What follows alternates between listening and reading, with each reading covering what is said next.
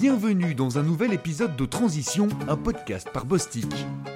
Traitement des déchets, matières biosourcées, décarbonation, avec l'exigence d'une transition vers un monde plus durable, de nouvelles tendances font leur apparition. Certaines pourraient avoir des conséquences sur la manière de travailler chez Bostik. Aujourd'hui, nous nous intéressons à la façon dont les produits d'hygiène féminine deviennent à la fois plus sûrs et plus durables. Pour en parler, je suis ravi d'accueillir Suzy Hewson, fondatrice de Natracare. Suzy a lancé Natracare en 1989, après avoir pris conscience des effets néfastes de la dioxine et de la pollution plastique sur la planète et sur le corps humain. Elle a décidé de créer des protections hygiéniques féminines bio et naturelles. Son objectif est de protéger à la fois la santé des femmes et l'environnement. Bonjour Suzy, merci beaucoup d'avoir accepté de participer à cet épisode. You're welcome. Thank you very. Est-ce que vous pouvez commencer par vous présenter? Uh, my name's Susie Hewson. Um, as I'm the founder and developer of Nature Care Feminine Hygiene Products. I'm Je m'appelle Suzy Hewson et je suis la fondatrice de when I Natracare started Feminine to Hygiene Products. development, I Je suis basée à Bristol. Quand j'ai commencé à business. m'intéresser I au was a développement, j'avais aucune in expérience ni en développement de produits in the ni en feminine business. J'étais une Um, militante so à la recherche de changements dans l'industrie de l'hygiène féminine. Et donc, par passion pour l'environnement, j'ai décidé de créer une marque qui défierait le statu quo et qui serait assez pragmatique dans son approche des matières premières. Pourquoi avoir décidé de lancer Natracare The turning point came in my bathroom about 1 a.m. La prise de conscience s'est produite dans ma salle de bain vers 1h du matin après avoir regardé une émission sur la pollution de l'environnement à la dioxine engendrée par l'industrie de la pâte à papier. C'était un programme qui examinait en détail les types de produits qui étaient touchés par cette pollution et ça comprenait l'hygiène féminine, les couches pour bébés, les filtres à café, les produits contre la continence. Et l'attitude la plus répandue dans l'industrie, c'était qu'il n'y avait rien à craindre pour les femmes, alors que tous les signes disaient exactement le contraire. Je suis également écologiste. Je travaille avec des organisations environnementales et je savais que la science était correcte. Alors j'étais en colère. Et cette prise de conscience est survenue quand j'ai décidé que la seule façon d'avancer était de continuer à faire campagne et de défier l'industrie en introduisant mon propre produit sur le marché. Ce que vous devez comprendre, c'est que c'était avant Internet ou les fax, donc c'était assez complexe. Comment est-ce que le marché de l'hygiène féminine a évolué ces dernières années? Est-ce qu'il y a une demande croissante pour des produits plus durables? The market has changed in the past few years in respect that after climate change protests, people are Le marché a changé au cours des dernières années, surtout depuis les manifestations contre le changement climatique. Les gens se demandent quel est l'impact des produits qu'ils utilisent tous les jours sur la vie des autres et sur l'approvisionnement futur en matières premières. Donc je dirais qu'en accord avec l'activité d'action climatique, il faut que les entreprises soient transparentes et nous disent d'où viennent ces produits, avec quoi et par qui ils sont faits. Il est donc certain que le changement concerne tous les produits et en particulier l'hygiène féminine.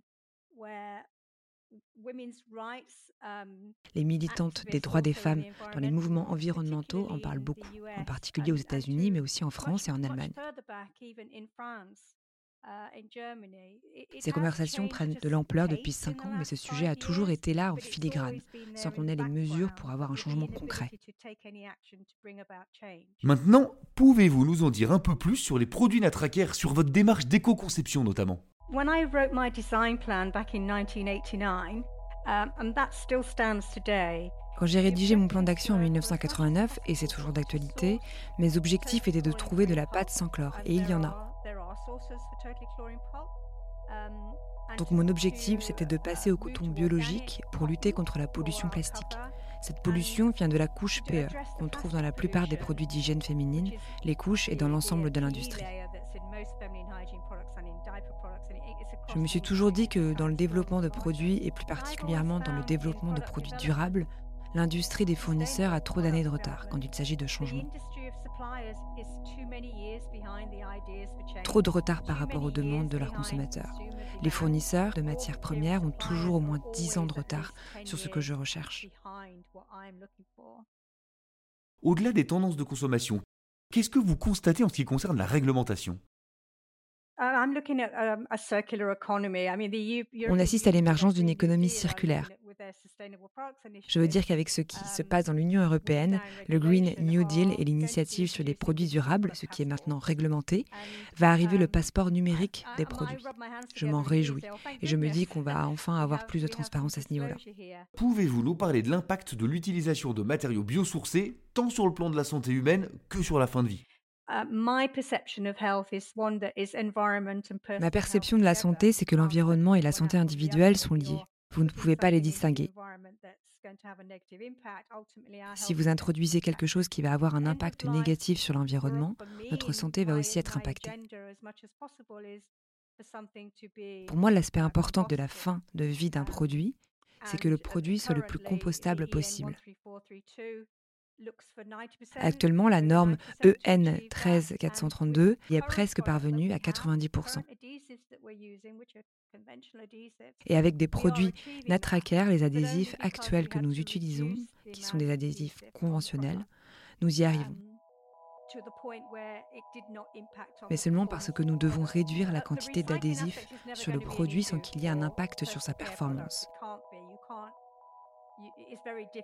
Le recyclage est particulièrement compliqué pour les produits d'hygiène, donc nous devons nous concentrer sur le compostage pour leur fin de vie. On peut y arriver et l'évolution des adhésifs va nous faciliter la tâche. En plus, maintenant, on a le biosourcé certifié USDA. Plus le contenu biosourcé que vous obtenez est élevé, mieux c'est pour l'environnement. Donc les adhésifs biosourcés et les adhésifs compostables ont leur place dans la lutte contre les impacts au niveau environnemental, mais aussi pour la fin de vie. Est-ce que vous considérez que les matériaux biosourcés sont la tendance dominante dans l'industrie de l'hygiène aujourd'hui? Et est-ce qu'il y a d'autres grandes tendances?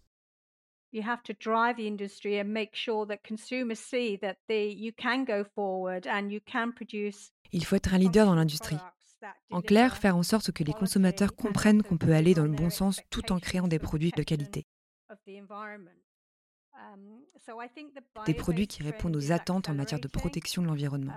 Je pense que la tendance autour du biosourcé s'accélère. Mais il y a encore beaucoup de confusion. Je l'ai remarqué quand j'ai travaillé avec Greenpeace Labs. Il y a des biomatériaux à base de plantes que les consommateurs achètent parce qu'ils ont une base végétale.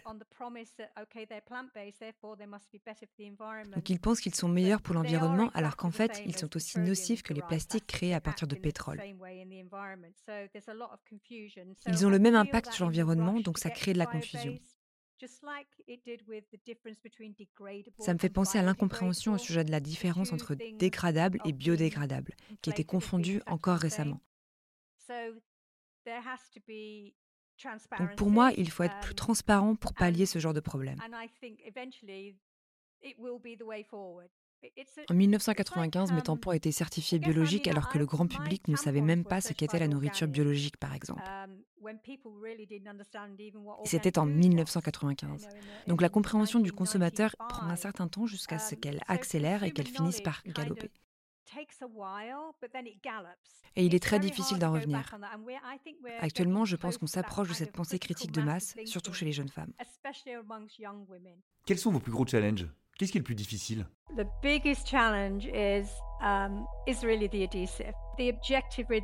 Le plus gros challenge, c'est vraiment l'adhésif. Un des challenges auxquels je fais face depuis 32 ans, c'est de trouver un DCF qui ne libère pas de toxines dans l'environnement et qui soit compostable. Ce serait vraiment une énorme réussite pour moi. D'ailleurs, si je gagnais une médaille d'or, je voudrais qu'elle soit compostable. Les produits conventionnels qui ne sont pas conformes aux règlements sur les produits durables devraient être taxés.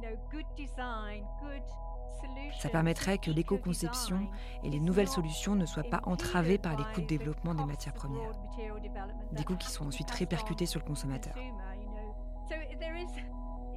Donc l'objectif n'est pas seulement de créer le meilleur produit,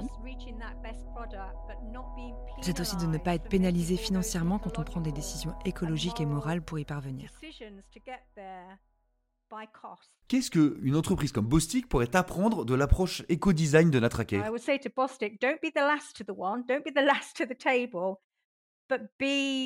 Je dirais à Bostik, soyez compétitif, créez un produit qui peut être utilisé efficacement et rapidement sur les marchés. La durabilité vient de plein d'angles différents. Est-on durable dans notre approvisionnement? Est-on durable dans notre marché? Est-ce durable financièrement? Mon produit peut-il supporter les pressions économiques? Je pense qu'il faut regarder le produit dans sa totalité parce qu'il ne s'agit pas seulement de créer une bonne formule. D'où viennent ces matières premières? Parce qu'avec le passeport numérique de produits, tout le monde dans la chaîne d'approvisionnement va devoir être totalement transparent sur les matières premières qui sont utilisées dans le produit final. Ça inclut Bostik et Natraker parce que si ça ne se produit pas, les objectifs d'une économie plus verte, de réduction des gaz à effet de serre, de la pollution et des déchets ne seront jamais atteints. Donc si je comprends bien, les entreprises devraient plus coopérer. transparent cooperation? I think cooperation more than anything. Cooperation. Oui, une coopération transparente, je pense que c'est super important. Il faut qu'on partage les mêmes objectifs parce que nous pouvons emmener le marché là où nous voulons. Et vous devriez essayer d'anticiper jusqu'où votre développement peut aller. Ce qui est pertinent maintenant, mais aussi plus tard. Nous sommes presque à la fin de cet épisode. Avant de partir, si nous devions retenir une seule chose de notre échange, qu'est-ce que ce serait d'après vous? I think industry has a great place to play in in the development of humankind. We've seen that with je pense que l'industrie a un rôle important à jouer dans le développement de l'humanité. On l'a vu avec la révolution industrielle qui a engendré de bonnes et de mauvaises choses.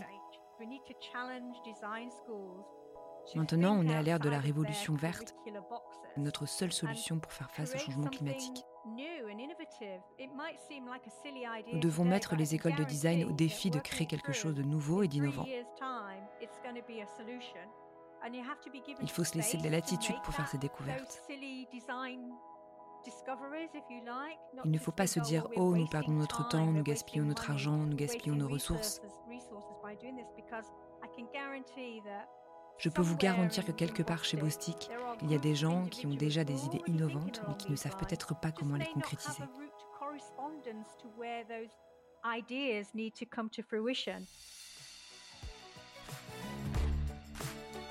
Et voilà, c'était le dernier épisode de cette saison de transition, déjà. Suzy, merci beaucoup d'être venue nous parler des produits d'hygiène durable. Nous espérons que Natraker continuera de grandir et de faire du bien à tout le monde. Thank you very much. Quant à vous, merci de nous avoir suivis. Au revoir et à bientôt.